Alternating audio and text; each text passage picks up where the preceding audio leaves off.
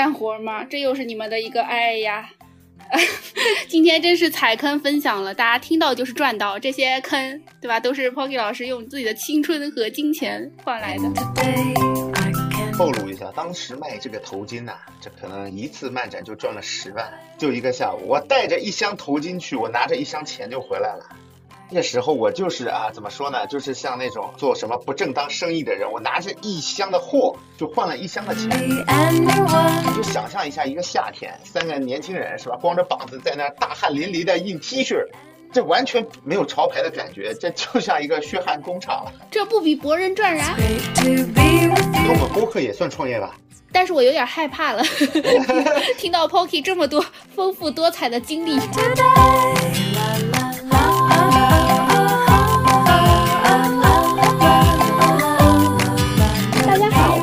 听提前退休，这是由两个哔哩哔哩的前同事发起的播客节目。我们吐槽公司，也分享生活，希望能让隔着屏幕的你感受到一些不上班的快乐。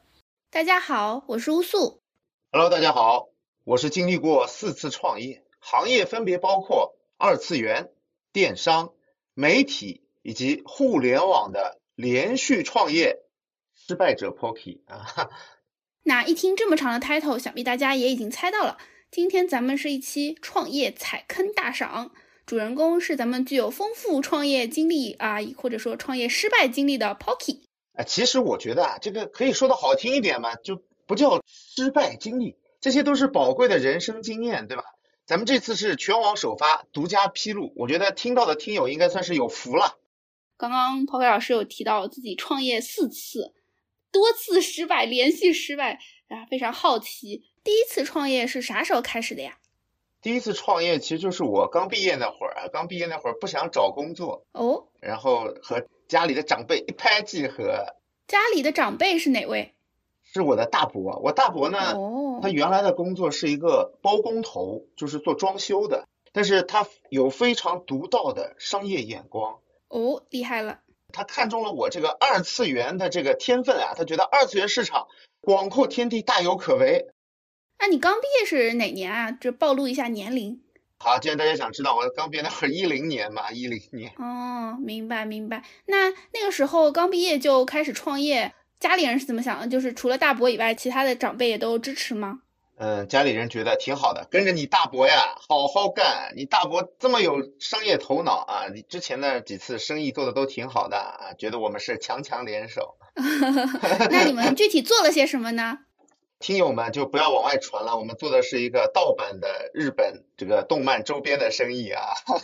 一上来就这么劲爆吗？是的，是的，就是当时国内二次元市场非常火爆，有很多的漫展，大家知道吗？这些漫展啊，就其实你是可以去报名参加的，可以申请那种同人摊位，就跟那种 CP，现在大家看到什么 CP 二十九啊那些东西差不多，那个时候也有，而且那个时候啊管得更松。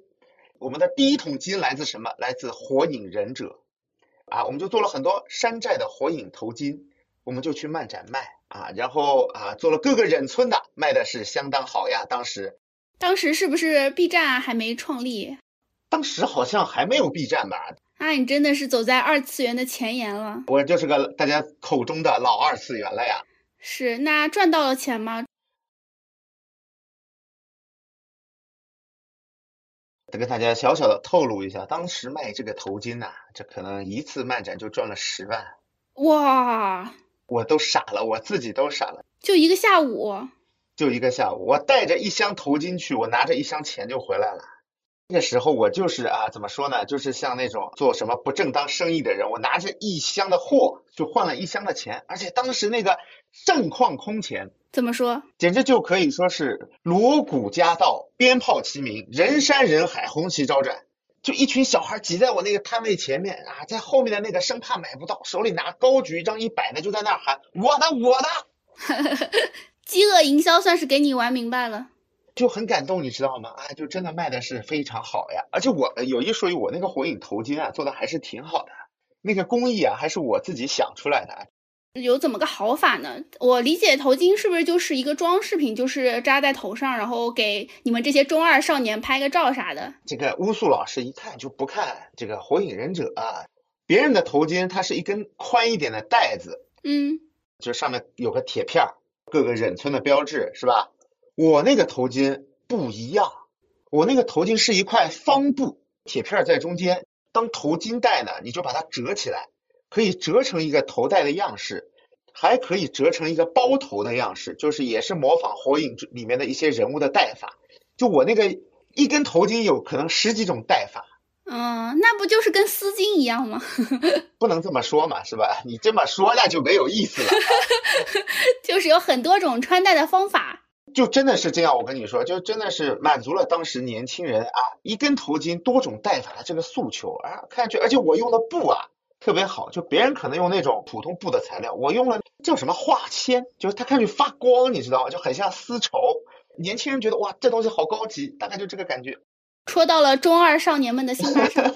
当时还找了街道里一个就是裁缝店，裁缝店是给人做那个服装修改的，然后就让他去给那个布啊修个边啊什么东西的，整整体是一个流水线啊。我就负责帮大家把铁片敲在这个布上面，全是我手工做的。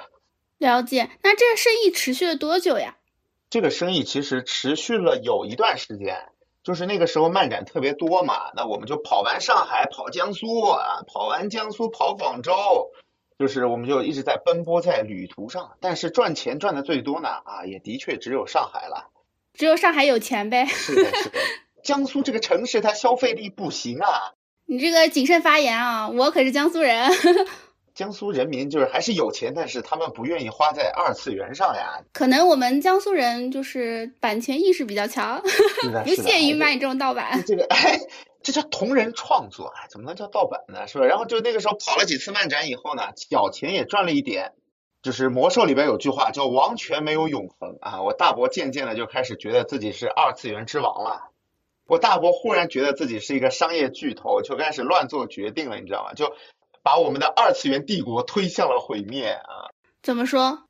那个时候我做火影头巾，刚才也说了，做的比较成功嘛。哎，我大伯觉得二次元他妈不就这么回事儿吗？我也可以呀，他就开始原创周边了。他的设计魂也熊熊燃烧起来了。对对对，就是他看到你你搞了这个创意很成功，他觉得我做装修我也是个设计师啊，对吧？室内设计师他也是设计师呀。就他一开始只是资金入股，他现在要技术入股了。对他觉得自己也可以了，你们知道，他觉得这个哎我也不难，是吧？于是一个中年人，大家想一想，一个包工头，他就开始搞创意了。他还是开始搞二次元创意。具体是啥创意？咱们听友可能已经迫不及待了。就中老年人，大家知道啊，最迫切的是什么呢？是养生。嗯。我大伯就去找了一个厂，做那种养生手链的。就据说那个 手链有磁，就这个磁力啊，可以帮助你血液循环啊，摆脱疲劳。他找了这个手链厂，要人家往上面加一个火影的标志。哦，这这事儿还成了啊，人家也同意了。后来啊，他就做了好多各种忍村的养生手链去漫展卖啊，这个结果就可想而知了。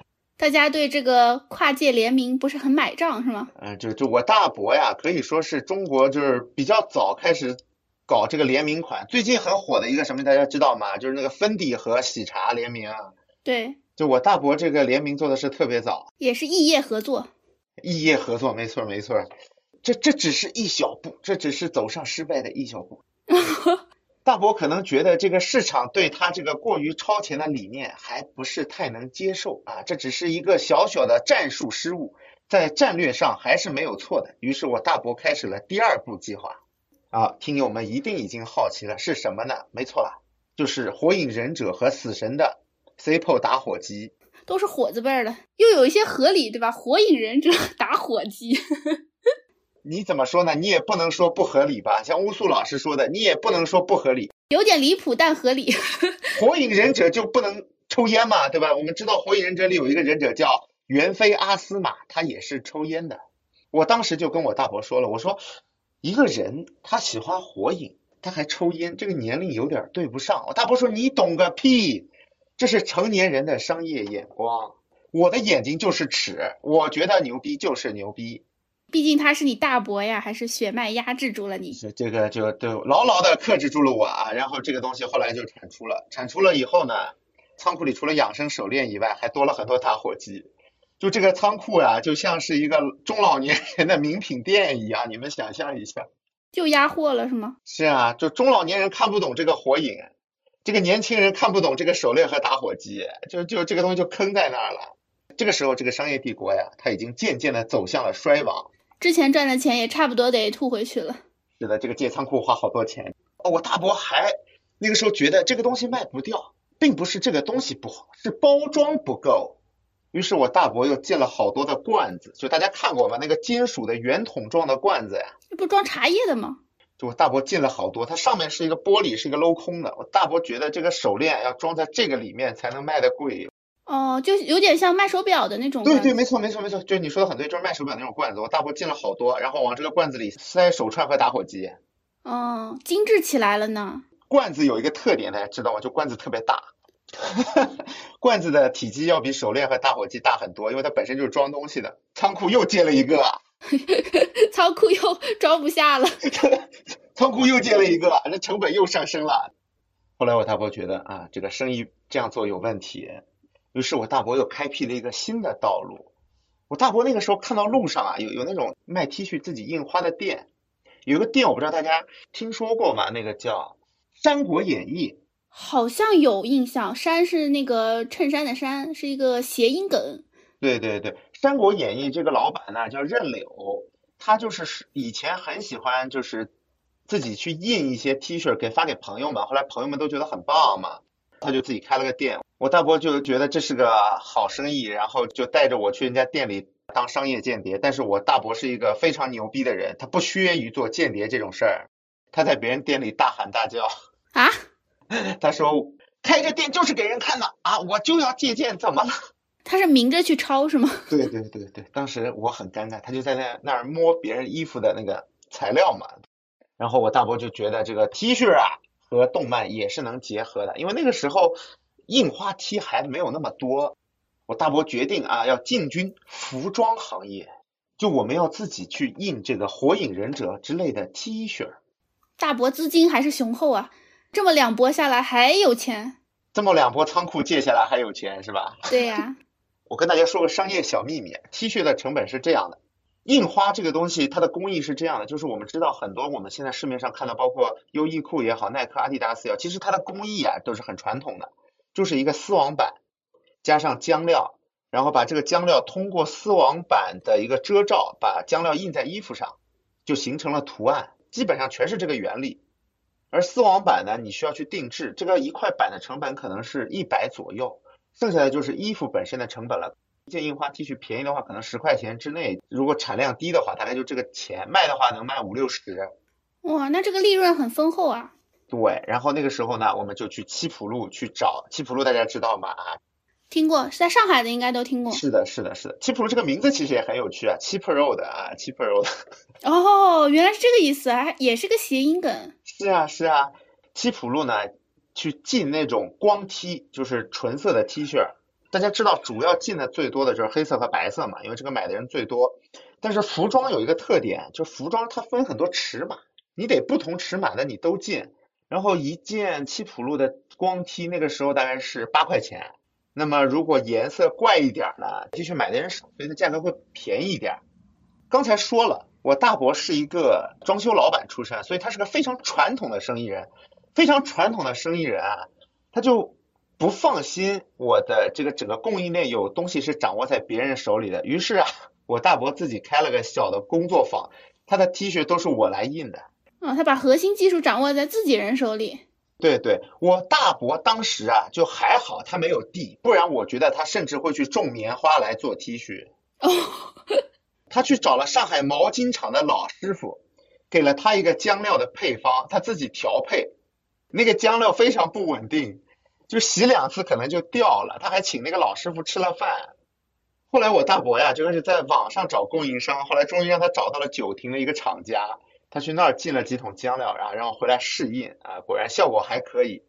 我们那个工作室只有我一个工人啊，他自己偶尔会印两下。我这听着你不像创业的经历，像是打黑工的经历。对，像是一个童工的经历啊。那那个 T 恤啊，其实卖的还可以，当时卖的还可以，在漫展上啊可以说是独领风骚，因为他妈没有人会这么无聊嘛。那个时候漫展上也有人卖 T 恤，但是大家都是去义乌进的货，都是已经人家印好的。对对对，那我们这个自由度就比较大嘛。什么火就印什么，还能定制。呃，这个 T 恤火了以后啊，我们加上之前的火影头巾啊，我们已经成了一个当地城隍庙的那个动漫店中小有名气的一个上海本地的小工厂，他们甚至会来找我们进货。你们都开始发展自己的渠道了，我们都开始做渠道了，你敢信啊？当时我觉得上海应该有挺多人戴过我做的头巾和穿过我印的 T 恤的。城隍庙那时候有很多的那个批发店，因为外地的一些人就是他们开始那个零售店的，会来城隍庙进货，而我们是那些批发商的上游，因为我们是工厂嘛，我们会把我们这些东西去批发给这些代理吧，然后他们再卖到全国各地啊。那个时候我觉得我的东西卖的还是不错的，甚至远销外地，甚至有广州和江苏盐城的，甚至找到过我们的办公室啊来找我们进货。你们这个生意也是做的挺大的了。除了没有远销海外以外，我觉得真的做的还可以了啊。当然，海外的话有版权风险。原来成本是省在这儿了。这一波大概赚了多少钱呀？这波大概可能也有个十几万吧。哦，也不少。批发加零售，但也不是就是一场漫展嘛，可能就是那种持续了一段时间，可能赚了也不少钱。刚才记得嘛，就是对吧？完全没有永恒。哎，我大伯这个性格一定会把一件事情推向一个不可控的状态。那么大家想，你们都做 T 恤了，它还有什么不可控的呀？浆料衣服你们都掌握了啊？大家再想一想，我刚才提到过什么？颜色怪的衣服它特别便宜，是不是？于是我大伯就开始进草绿和柠檬黄的衣服印火影忍者了，开始省钱了，开始省钱了。我大伯觉得。世界上的任何生意，它的本质都是一样的，它最后啊都是红海，都是价格战。我们要在我们的行业被别人盯上以前，我们要占据价格的主动优势。嗯，很有提前意识。我大伯就开始进五块六块的柠檬黄、草绿，还有浅棕色的 T 恤衫，上面印上一个大大的火影忍者 logo。你想一想，那个能好看吗？好不好看不知道，肯定是很醒目的。对，穿在路上啊，就是人群中最靓的仔。那个绿色就很像环卫工人那个绿色的荧光带一样。那是相当醒目了，就很扎眼。这个衣服呀，后来就卖不出去了啊，这个生意呀，渐渐的呀，它也就黄了。一是又有些超前了，又不为这个市场所接纳了。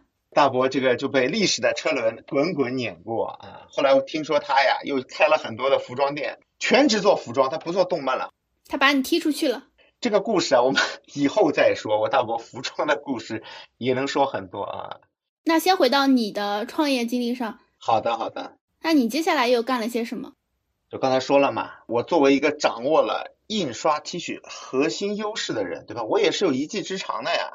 那后来我就经历了我的第二次创业。第二次创业什么呢？第二次创业就是啊，电商。跑漫展其实也认识了不少人啊，其中有一个人呢叫默默，就我们两个一拍即合，哎，我们觉得我们可以做一个潮牌。你想，他是懂绘画的，我是会印花的，这我们就是珠联璧合呀，掌握了全部的技术，全部的技术，我们这就是一个潮牌核心的领域，我们都有了。那个时候我们特别崇拜日本那个潮牌教父，叫什么藤原浩二。N i g o 大家知道吗？做的那个牌子 Vapor 就是个一个猿人头，以猿人头为核心，不停的去换印花的款式。哎，我们说这是个思路啊，看起来很简单的样子。对，我们只要做出一个好的标志，不断的换印花，不就发财了吗？这也不难嘛，对吧？这比那 T 恤贵多了。对呀，对吧？这一件卖两三百，这对吧？就发财了。然后我们呢，就是通过默默他妈的关系啊，注意这边不是骂人。是真实的称谓，这个就是默默的母亲啊，是街道里一个可能是个小领导吧，就跟当时街道里一个小工厂要了一个小房间给我们做工作室，就很潮，我们把它命名为工作室，你们听一听啊，就是 studio 设计工作室。工作室的位置在哪儿呢？在海拉尔路，那就很靠北，就是上海杨浦区那边海拉尔路。我们那个工作室呢非常小，可能就十几平方嘛。装了一个印花的，我们就是行业内称之为跑台，专门印 T 恤的一个工作台叫跑台，然后还够放一张沙发。跑台底下呢，就放的全是我们精心设计图案的网板，就开始了我们的创业之路。啊，那个时候还有一个故事很激励我们，大家知不知道一个牌子叫大嘴猴啊？哦，这个有听过。那个牌子的名字叫 Paul Frank。然后我们看了他的故事，他的故事就是说，这个叫 Paul Frank 的人呢，他本来是个小乐队的一个成员。他有一次呢，为了纪念这个乐队的一次演出呢，他自己用缝纫机做了一个大嘴猴形象的钱包送给大家，然后大家很喜欢，于是找了人投资，就给他投资了这个品牌，就越做越大。然后我们觉得这这不就是说我们吗？是不是？找到了自己的偶像。对，我们觉得我们找到目标了呀，怎么就找到对标了？朝着他的方向努力。当然。你们知道那个牌叫 Paul Frank，我们也给我们的潮牌起了个名字呀，我们的潮牌叫 Lucky T。我们经过了几周的讨论，最后决定叫 Lucky T。什么意思呢？就是幸运 T 恤，你穿了这个 T 恤啊，你的运气就会变好。有点玄学在上面。对对，为什么叫这个名字？因为那个时候我们在打怪物猎人，怪物猎人里面有一套装备叫机运。就是你穿了这件装备，你会更容易挖出一些比较珍惜的素材哦。呃，我们就觉得这个名字特别好，我们叫 Lucky T，。有 buff 在身上。然后我们就开始设计那些图案了。哎，那个时候非常中二。那个时候默默负责画，我负责去找那个厂家做版，然后放在淘宝上卖，然后去参加一些创意市集，iMart 嘛，对吧？我还在淘宝上给我们的每件 T 恤起了一个非常文艺的名字，我赋予它故事。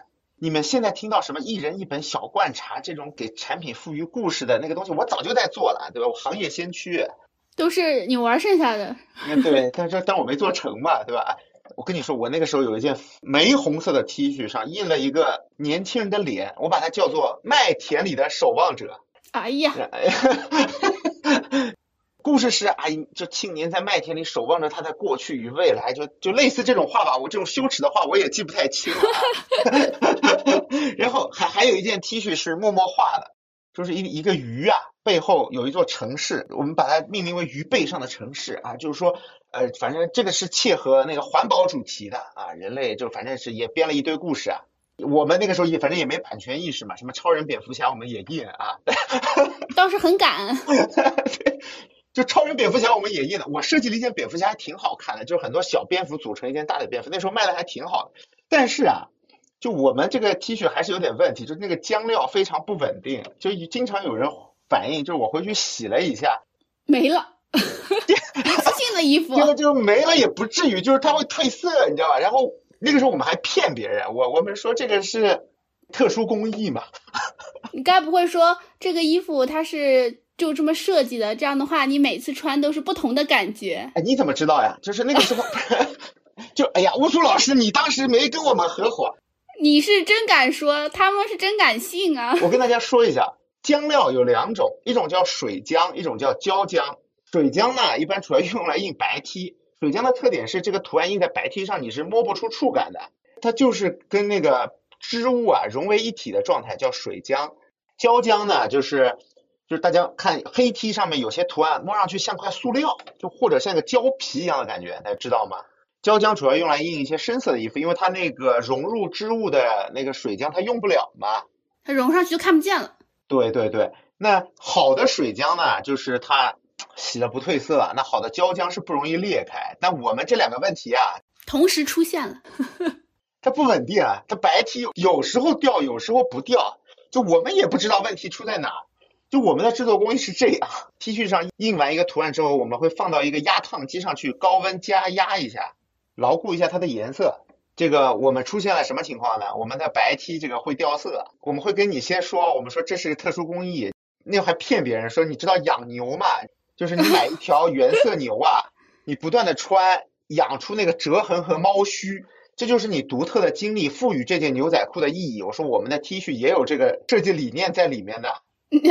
是一种乞丐风，越穿越像丐帮。我们的胶浆呢，它会裂，就我们也跟别人这么说啊。我们说这个裂啊，是这个做旧，是一个痕迹的代表，对吧？你穿出了只属于你的痕迹，穿出了时间的印记。印记，对呀。但是啊，但是就不得不说，消费者也不傻，对吧？就还是退回来很多。消费者也不傻。默默还有个弟弟，暑假来打下手啊！我们那个时候主要的营收一部分靠淘宝店，一部分就是靠给各种小乐队啊做团服。也有一些 to B 的生意，也有 to B 的生意啊。默默的弟弟呢还挺好的，打工也不要什么钱。大学生吧？哎，被你猜到了，对吧？就这个待遇，你只能找到大学生。但凡找个农民工都干不了这个，光干活不要钱。是是是，然后给他那个中午管顿饭，晚上管顿饭。你就想象一下，一个夏天，三个年轻人是吧，光着膀子在那大汗淋漓的印 T 恤。这完全没有潮牌的感觉，这就像一个血汗工厂了。这不比博人赚燃？这也比博人赚燃多了呀。那个时候我们做的最大的一笔生意是什么呀？我不知道大家知不知道，上海本土有一个比较小众的摇滚乐队，叫疯狂蘑菇团。我们给他们做过一个团服，还有一个人大家一定听过，薛之谦的团服，我们也做过。啊，对对对对，这是个大订单了吧？就还行啊，也就一百多件嘛。啊，一百多件非常多了。那个时候，反正一件赚几十块钱吧，对吧？对当时来说也是笔不小的收入了。就我们是非常有想法的年轻人嘛，我们不能固步自封啊，我们就肯定得在这个衣服上提出一些新的创意。就我们尝试了一种新的工艺，在这个薛之谦的团服上啊，这个工艺呢也非常的不成熟，就是导致退货也比较多。说实话，其实没赚多少钱。我们尝试了一个叫渐变的工艺。做过印刷这个叫渐变很难印，就我们试了一下，结果导致每件团服的颜色都不太一样。感觉这个粉丝团分崩离析的。这个每件 T 恤的渐变都不太一样啊，这个他们就不太满意嘛。甲方没有这个需求，你们还硬给他创造需求。哎，这个创意嘛，对吧？我们是做要未来要做潮牌的，拿他们练手。然后我们三个人呀，晚上就在工作室的门口啊，畅想未来，说我们要去找投资。对吧？你看那个 Paul Frank，他找到投资了。我们这个 T 恤也是个好生意，而且我们赋予了它故事，对吧？就那个时候风投还没有那么火，大家知道风投火是一四年左右开始有风投，很多人都知道风投开始找。我们当时就去找一些认识的老板，看他有没有眼光和兴趣投我们这个年轻的创业团队。我们把那个藤原浩二啊、Paul Friend 刻的那些东西啊，都跟老板说了。老板听了呢也很高兴，说年轻人有冲劲，非常好呀。然后说我们不投这条赛道，你们要不换一个人看一看？老板也不傻，就只能说啊，不愧是生意人啊，就你找大学生容易，找冤大头可没那么简单。这个老板真的是啊，非常不好，就就没有眼光，说不定那时候投钱，我们啊就成了呢。可能老板就没了，就也没有要很多钱，但是也没想过钱的事儿，磕磕绊绊呀，干了可能有半年，后来一算钱不对呀，这个再这么干下去都快要饭了呀。再这么干下去，两个人都快要了饭了，那怎么办呢？我们就说，要不去找份工作吧，找个班上吧，各自去找个工作，然后我们用我们的主业来养我们这个潮牌的副业，说不定潮牌就成了呢，而且会更好，就跟那些就是上着班的创业者一样，就成功了。后来呢，我跟默默各自去找了个班上。大家都知道这个我这个生意没成功嘛，我们开头已经说了。但是默默跟我这个闹掰呀，搞得跟分手一样。哦，默默就有一天忽然在 QQ 上给我发了个信息，说我们不合适。哈哈哈就真的是那个时候，我感觉我分手了，我我失恋了，你知道吗？他在 QQ 上给我写了个小作文，大概意思就是我们不合适，性格不合，这个生意啊无以为继，就是我们这段感情啊。就没有持续下去的必要了。说完以后把我拉黑了，我靠！这后来我我通过别人知道，就默默那时候找了一份工作还不错啊，就工资还行吧，那三四千的样子啊。就就十几年前三四千还行，其实那时候也没啥互联网嘛，对吧？十几年前就算非常高的工资了。是的，是的。然后默默就把我甩了，你们知道吗？就我第一次就是拆伙，感觉像分手一样。那个小作文，哎呀，至今记得。那你有没有继续这份事业呢？第二次聊完，我们聊第三次了嘛？其实不算第三次，默默后边还续了一段。刚才不是说了吗？卖 T 恤的主要途径是电商，还有一个叫创意世界 iMart 嘛，对吧？我那个时候啊，算是艾玛特的早期的几个比较有名的摊主之一。现在知道一个童装品牌叫塔卡莎嘛？听友知道可以在评论区回一下塔卡莎。还有一个饰品的品牌在淘宝上有叫黑头，这两个现在做的非常好的人呀，当年跟我是一批在创意市集摆摊的。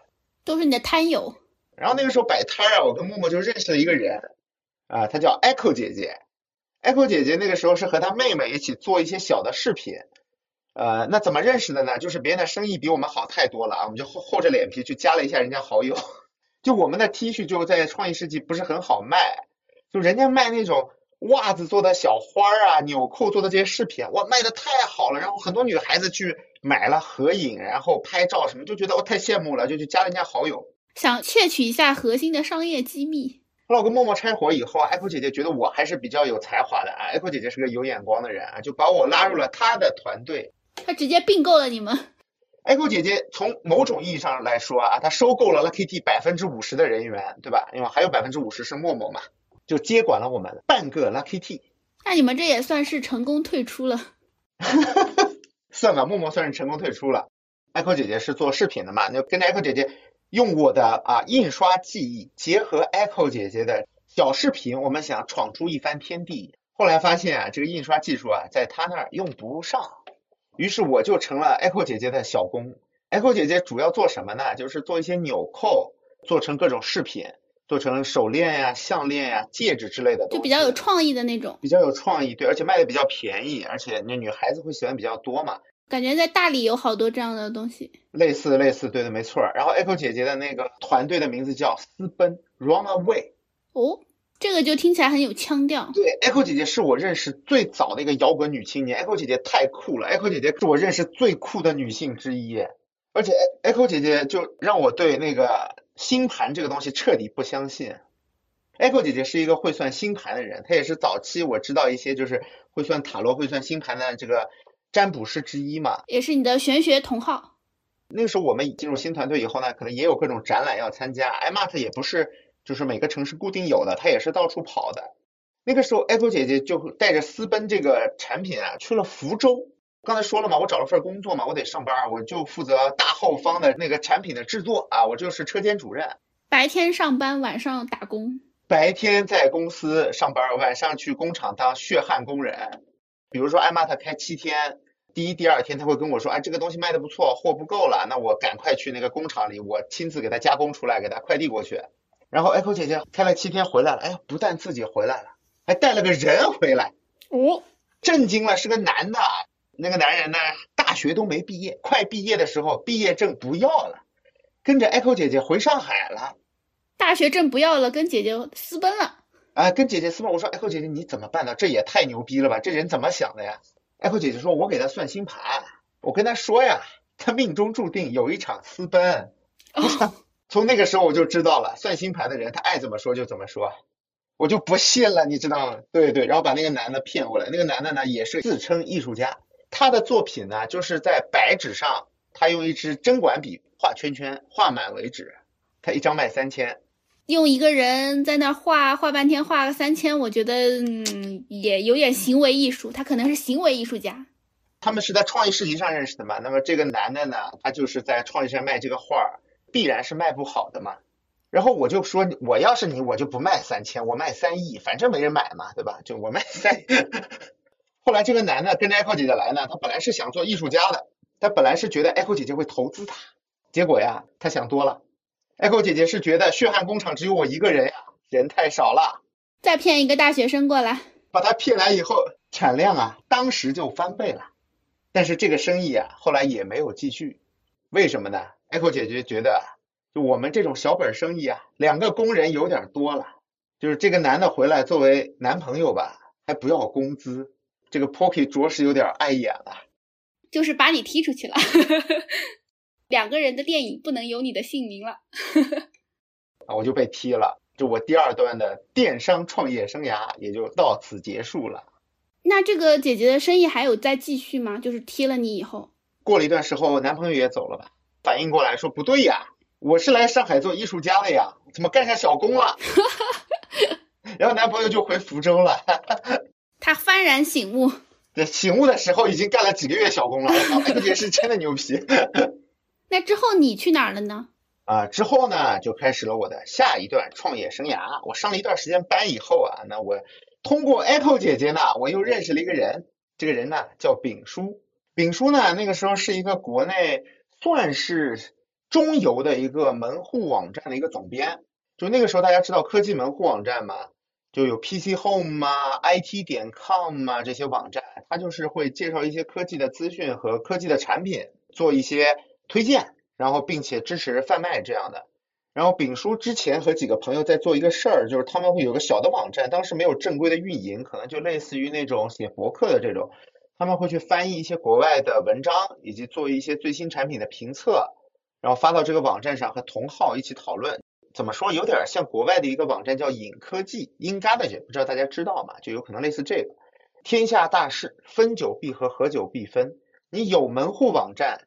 那垂直的这块领域呢，细分的肯定就做的人少，于是当时丙叔啊就想去做这个细分的垂直网站啊，需要一个设计师，那我呢就很光荣的啊，有丰富的印花经验，这个我成为了一个有丰富印花经验的啊设计总监啊，这这里有个知识点，就是创业公司 title 是管够的，你要什么他们都给啊，我这个总监当时啊一个人都不带。啊，但我是个总监，我一个人干这个网站所有的事情，专题活动到网页切图，到图标，到文章配图，然后到视频，全是我一个人。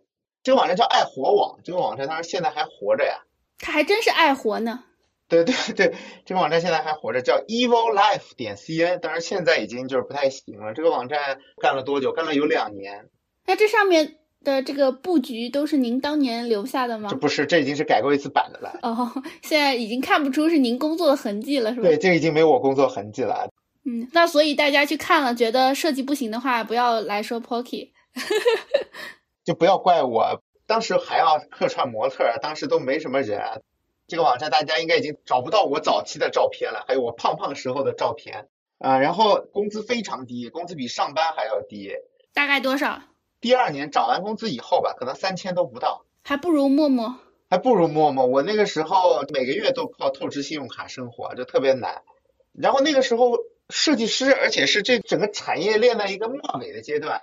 就为什么这么说呢？因为在这个行业里边，其实除了工资以外，还有一个很重要的收入，叫车马费。嗯，就是交通补贴。交通补贴就是，就我刚才说了，我们做科技媒体嘛，那有很多科技大厂，他会开发布会。他年底会开厂商答谢会或者是媒体答谢会，这些会你去参加都是有钱的，可能一场有四到五百吧。然后你想那个时候，我靠，一个月连三千都不到，那四五百一一场的话，那钱很多了。而且他是每周都会有好几场。然后那个时候，爱活网是不同的编辑，他负责不同的那个业务类型，他们去开专门的发布会。但是创业公司嘛，啊，创业公司管理不严，然后直到我们创业公司出现了一个人，啊，这个人我们叫他老板娘，他跟社长呀有一种说不清道不明的关系。他来了以后啊，你就发现他管所有的发布会都是他去，他一个人管手机、相机，包括家电都是他去参加。那别的编辑要怎么样才能去参加发布会呢？就是同时有两场的时候你才能参加啊，只能捡他的漏了。而且那个时候编辑还有一项福利，就是很多的发布会其实是在外国或者外地的。你如果办一张航空公司的金卡，你就可以累积里程。这个里程金卡的话是有翻倍的。那么到年底的话，你其实就可以用这个里程去换机票，这个机票甚至可以卖掉，其实是一笔不小的收益了。是啊，而且那些编辑会让你觉得啊，你外人看来这些编辑活得像一个特别滋润的一个人。为什么呢？他们用着最新的科技产品，然后每天在天上飞，去外国参加各种发布会，高端人士。就你真觉得是高端人士，其实他工资非常低，他主要靠春晚费活着。我开始觉得不太对，我觉得这样下去，我就本来大家想的是创业嘛，就只要公司能好，未来怎么样全看一个公司发展，如果能卖掉或者上市都是挺好的。后来我干了两年，第二年我拿了年终奖，可能有五四五千块钱吧，那个时候还挺开心的嘛，因为你想你一个月就那么点钱，你年终奖四五千很高兴。还是比一个月工资多一点的。对对对，我想买双鞋，那个时候就特别喜欢 Red Wing 的鞋，然后那个鞋要两千多，我想我一买，我这钱就又剩的不多了，然后那个时候给我心理冲击非常大，我想我这两年忙了个啥呀？鞋都买不起了，鞋都买不起了呀，对吧？这个有问题，而且这个所有的发布会也不让我参加，而且你知道吗？他们参加发布会啊，我都得加班，因为他们为了向厂商展示自己的诚意，他们就会当天出新闻稿。一般那个你去参加发布会，你其实不用写稿子的，厂商会把稿子给你，你发在你的网站上就行了。但是我们爱活那时候是个小网站，为了表现我们很有诚意呢，我们会特别为厂商做一段视频或者做一个什么照片之类的集锦，然后这些活他妈都是我在干，然后呢钱又不分给我，我还天天陪着加班，我就想不行，这这个有问题，这个有问题。那时候我跟我一个朋友说，我说我想跟老板去聊一下加工资。那个时候是刚过完年嘛，刚才说拿年终奖，如果他们给我加到五千，我就八月份提离职；如果给我加到六千，我就十二月提离职。然后我朋友一句话点醒了我，他说你都要离职了，你还考虑几月份干什么呀？我想也对啊，然后后来就走了。这段经历就到这里为止了。主要是你提，他也不一定真的给你加。对对对。但是后来听说我走了以后，他给大家小涨了一波，但具体多少我就没有关心了。把你的钱省下来了。对对对对，啊，这第四段了啊，就是我在爱活创业的时候呀，我认识了一个人，就是丙叔的好朋友，叫勇哥。勇哥那时候呢，看我就是挺穷的，经常给我介绍一点设计的私活儿。一来二去呢，就认识了一个程序员叫 KK。KK 呢，那个时候觉得啊，微信小程序是个创业的好机会。他觉得这个小程序啊大有可为啊，我们可以成为一个小程序的外包商，去帮一些这个有需要的客户啊去定制小程序。好，我的第四段创业故事就开始了。哦，赶上了新的风口。那个时候创业是一股风潮，那个时候我们几乎做过全上海各大商学院的回家作业。那个时候你就觉得，就每个商学院他们这个创业这件事情是是他们课堂上聊出来的一个事儿。就每个人在那儿说你有什么资源，我我有人，一个说我有钱，一个说哎我就是干投资的，我给你们投钱，马上开公司，马上开工了。那么他们也没有那个太好的团队嘛，那时候就会找我们。那时候我做了一个呃上海交大一个和一个法国里昂大学搞的一个商学院里面接了个活儿，那个活儿是做一个陌生人社交的。陌生人社交就是如果你想出去玩，你找不到人或者别人在找人玩，你正好有这个时间，你找伴儿。对，找伴儿啊，有点像那个当时一个 app 叫周末去哪儿？对对，没错，有点像那个周末去哪儿那个东西，想做一个这样的一个 app，做陌生人社交，然后我们就给人做嘛，吭哧吭哧啊，提案设计、写代码，一直做了很久很久，做了可能有三四个月，人家说不要了，没付定金吗？人家没有付定金，人家他妈就说不要了。哎，这不应该先付定金再干活吗？这又是你们的一个哎呀。今天真是踩坑分享了，大家听到就是赚到，这些坑对吧？都是 Pocky 老师用自己的青春和金钱换来的。这件事以后呢，我们就认识了这个交大这个团队中的一个人，那个人呢现在应该是博士吧，当时是刚读完硕士啊，就给我们介绍了个生意，就认识了一个富婆，说是要做汽车相关领域的，说汽车这个行业啊特别有钱，大家找个地方就开始聊嘛。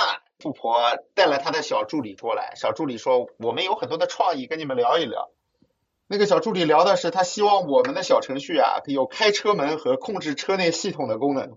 当时我们就觉得完了，这这项目肯定谈不成了，这完全没有任何的概念呀。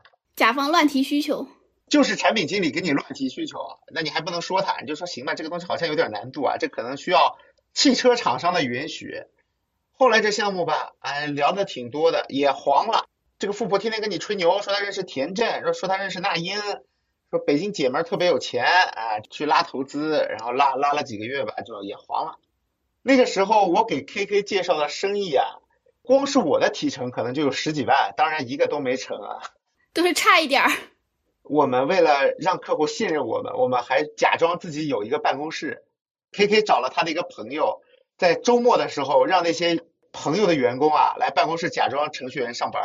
皮包公司吗？我们假装是老板，我们说，哎，你看一下我们有这么多员工啊，来介绍一下，这个是小张啊，小张是写什么什么的。这也太拼了。是的，是的，哎，当时就就很有趣嘛，但是生活也很有趣。那个时候我们还做了个项目，叫什么？叫高飞啊。我们是和一个做造型蛋糕的，大家可能知道，就蔡依林也有一个造型蛋糕的一个公司嘛，工作室。翻糖蛋糕。对对，没错，翻糖翻糖。我们和一个翻糖蛋糕的一个工作室合作啊，做了一个 app 叫高飞。蛋糕的高，飞翔的飞。当时想的是这样，就是用户可以通过一系列的小游戏去做一个蛋糕，然后把你一些创意啊做在这个蛋糕上，然后我们会由线下的这个工作室帮你把这个蛋糕做成真的，然后送到你的面前。听起来很有意思啊。然后还可以做成社区，大家分享自己的创意，而且你游戏生成的蛋糕还是一张贴图，你可以和自己的照片结合。我靠，我觉得我这个创意还挺好的呀。然后呢，就开始跟这个蛋糕厂合作，然后这个。蛋糕店的老板他也不懂互联网，他特别有信心。他说：“你说我要多招几个蛋糕师嘛，万一这个 app 一上线，到时候一天几千个蛋糕订单，可怎么办呀？”我说：“你先别急。”做不完怎么办呀？我知道你很急，但是你先别急，我们先这个啊合计合计这个东西到底怎么弄，然后就找 KK 做程序。KK 这个还原的能力呢也一般，这个 app 整体做的就比较拉胯。然后上线以后呢，你知道 app 上线你要获客很难，你其实没有运营费用和推广费用的话，你很难获客的。结果上线以后吧，大概也就十几个人装，这东西就凉。十几个还包括你们自己，加上程序员和我的话，可能就几个人装，个位数的人装，然后就完全没有人用。反正这个蛋糕店老板觉得是我们坑了他啊，然后就跟我们不开心了，晚上给我写小作文。让我看你们就差一个运营。你们有设计师，有有产品，有技术，但是没有运营。然后你们就想做个平台，就想空手套白狼。其实说白了吧，我们想做的是个平台，但是我们既没有 to B 的资源，也没有 to C 的流量，都没有，就想的太简单了。而且这个蛋糕店其实挺防着我们的，说好是我们一起创业，但是蛋糕店每次出去找投资的话，其实都是背着我们，然后非常怕我们认识见到了那个投资人，然后就都是她老公去聊，是个夫妻老婆店。然后其实也没聊下来，也没聊下来。有一次说是差点谈成了，说是盛大要投他们四百万，但是后来也就不了了之了。啊，这大概就是我的四段经历了呀。听起来也是非常的波澜壮阔，有这么多 丰富离奇的经历。那创业虐你千百遍，你为什么还在毅然决然的选择创业呢？我觉得每个人可能内心深处啊，都有一个创业梦。特别是你在长大的过程中，你看了很多的这种名人传记也好，或者是媒体或者是一些书籍传达给你的这些东西也好，就是一个人可以通过一件事情去改变自己的命运，可能就受到了这样的一个影响。而且男人嘛，打工是不可能打工的，对，就男人可能都有想做成一番事业的一个想法吧。我说了嘛，就是你会找对标，你跟他很像，你可以去复制他的经历。或者是你从事的行业跟他很像，每个人其实都觉得自己是与众不同的，但是你只有真的做了，你才知道创业其实真的是九死一生的这么一个事儿。那结合这么多段创业经历，你觉得哪段经历你自己收获是最大的？我觉得在爱火网吧，有一说一，我学到了很多。因为爱火网作为一个科技的这么一个媒体，其实当时算是走在互联网比较前沿的垂直网站，算是比较前的一个东西。而且我说了嘛，我只有一个人，但是我。需要做很多的事儿，那这些事儿你不会怎么办？包括剪视频、做特效、切图、写前端代码、做设计、学习各种新的东西，你你完不成怎么办？你就逼自己去学习，因为你得跟上整个公司的步伐。你前面有一个很大的饼，那个时候还小嘛，对吧？也没有想这么多，就觉得跟一群志同道合的人一起做一件事情非常快乐，也愿意牺牲自己的时间去学这些东西。爱活网总的来说是收获最大的一段经历吧。公司也是人最多的一个。爱活网在这几段创业中算是最正规的一次创业了。呃，哎，那你觉得踩了哪些坑？就我们一段一段来说吧。第一段其实是我并不是一个主导者，我是一个创业的配合者。那其实这个主导者不相信专业的，他是不相信这个行业是需要专业能力的，他是以一个商人的眼光来看待这个二次元的行业，他不相信一个真正懂二次元人的。经验，他相信他作为商人的一个经验，这个坑呢，可能就是大家还是要和一些愿意相信你能力和专业的人去合作。如果有一个人就是他的个人能力不是那么强，但是他又要在一个家长制的企业中去把控全局的话，其实是一件非常危险的事儿。就算他一两次的判断是正确的，但是我觉得这一两次的经验对他来说并不是一个正向的反馈，可能会加剧他后面做出错误判断的这么一个。时效也好，或者是决断力也好，他觉得自己行了，对他会觉得自己特别牛逼，他不会去呃思考一些内容在里面，他觉得我就是神，我是二次元之神那种感觉。他觉得你们这些二次元的人身在此山中，不懂。对你不懂做生意啊，这所有生意都是红海，肯定是打价格战的。那第二段呢，其实也很开心嘛，去复制一个，其实我们就是当时把自己想象成了一个书中的人物，把自己想象成了英雄。我们要吃苦，我们要经历这些苦难。当时就印 T 恤真的是非常苦，因为夏天是没有空调的。我刚才说了，我们赤膊印 T 恤为什么呢？因为没有空调，特别热，贵的冷饮都不舍得买。这个就跟我们现在录播课是一样的，因为现在天气也特别热，但是呢，为了收音干净，我们也是不能开空调，不能开风扇的。哎呀，所以朋友们也能理解我们现在这个环境非常之艰苦，堪比创业。其实我觉得那段时间的问题在于我们没有对整个行业有了解。其实我们在行业里就都是陌生人，我们在行业里没有任何的资源，我们只是相信了自己的一腔热血。看到大嘴猴行了，就觉得自己也行了。是的，是的，我们把自己当成了故事的主人公嘛，于是单纯的去复制它。呃，创业中有一个错误的思想是吃苦就一定能带来回报。对，这个我觉得是几段创业经历中最让我记忆深刻的一点，就自我感动嘛。对对对，没错，乌苏老师总结的非常好，就是叫自我感动。我觉得我吃了苦，一定会有回报。我吃得苦中苦，我方为人上人啊。其实并不是这样，其实就管他钱有没有赚到，反正苦是肯定吃了。苦苦是吃饱了呀，苦是吃。所以我现在为什么很多人知道我天天喝咖啡嘛？咖啡都我不觉得苦，哪有我之前苦啊？咖啡哪有自己的命苦？对对对，然后这是第二段经历嘛。其实第二段经历就是错误的估计了局势和错误的认知了自己的能力。那第三段。其实是怎么说呢？第三段其实学到了很多东西。第三段是因为 没有成为姐姐的男朋友。姐姐男朋友是社长，那怎么办呢？对吧？第三段其实怎么说呢？是我觉得是很多创业公司中都会碰到的一个问题，因为在第二年的时候，爱活网其实渐渐的开始有营收了，开始赚钱了。那么大家知道，创业中有一句话叫“可以同苦，但不能同甘”。那一定会出现分配不均的这么一个情况，每个人都觉得自己做的多了。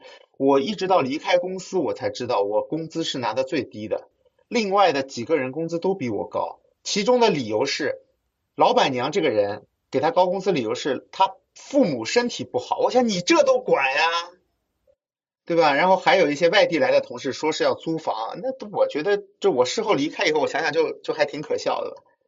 我懂了，因为你是上海人，你没有这种经济上的压力，他们就觉得把你拿捏住了。第四次呢，其实大家赶了一个风口，大家觉得我就是风口上的猪，我能被吹起来，然后周围创业的人也是慢慢的变得越来越多。那我们也相信了一句话，就是叫人人都在挖金矿的时候，你可以卖水；那人人都在做互联网创业的时候，我们就可以去做支持。当时是这么想的。那么之后发现，其实做生意还是商场有商场的规则，该收定金还是得收定金啊。而且还是把这个事情想太简单了。对，把一切东西都想的太简单了，就好像最后一个带高飞，乌苏老师也说了，你想做平台，但是你双端都没有资源，其实是不可能做成的。那以后还会创业吗？最近有什么想法吗？我觉得我们播客也算创业吧。但是我有点害怕了 听到 Pocky 这么多丰富多彩的经历。别呀别呀，这个不是久病成良医嘛，对不对呀？失败是成功之母，苏老师，我他妈都有四个妈了，你放心啊。还有一个很关心的问题，就是大伯现在怎么样了？他成为商业巨鳄了吗？大伯最近想做自媒体，在问我怎么样。大伯倒是一直都很与时俱进。大伯 T 恤的那个生意黄了嘛？后来中间有一段时间碰到过我，印了一个很丑的 T 恤，问我怎么样？我说就还挺丑的，我说话比较直。大伯一愣，然后大伯跟我说：“哎呀，差异化竞争嘛。”我说：“差异化竞争说的是别人做中餐，你做西餐，不是你做屎，别人做饭。”你你这么直接的吗？真的是这么说的。到底是健过身了，现在说话翅膀都硬了。对对对。大伯寻思是我打不过你了，是吗？那最后还有什么想跟大家分享的吗？最后想跟大家分享的就是创业成功与否，其实对个人来说都是一种磨练。就是没有人是会在创业之初就想失败的，我们一定是在往好的方向做。但是创业中一定会遇到各种这样那样的问题，这个时候就需要一个很好的心态去面对。即使是失败的经历，我觉得在人生中啊，除了成功的经历，失败的经历也是很重要的一部分。就算没有成功，也可以拿到播客上来讲故事，对吧？成为我们的素材。那我们今天的话就先聊到这里，然后之后如果大家感兴趣的话呢，我们也会更多的围绕创业来聊一聊啊。毕竟我现在也算是一个创业者，我现在带着 Pocky 老师在飞，是吧？看看我能不能扭转他的运势。欢迎大家在评论区留言，留下你的反馈，让我们听到你们的声音。这期节目就到这里，大家再见，拜拜。大家再见，拜拜。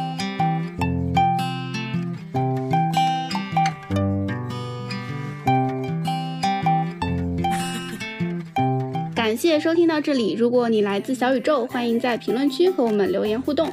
如果你正在苹果 Podcast、网易云音乐或其他平台，欢迎在 Show Notes 界面找到听友群的入群方式。群里有欢乐吐槽，有选题投票，还有提前退休定制的周边好物，欢迎你的加入。Go anywhere today, I can go anywhere.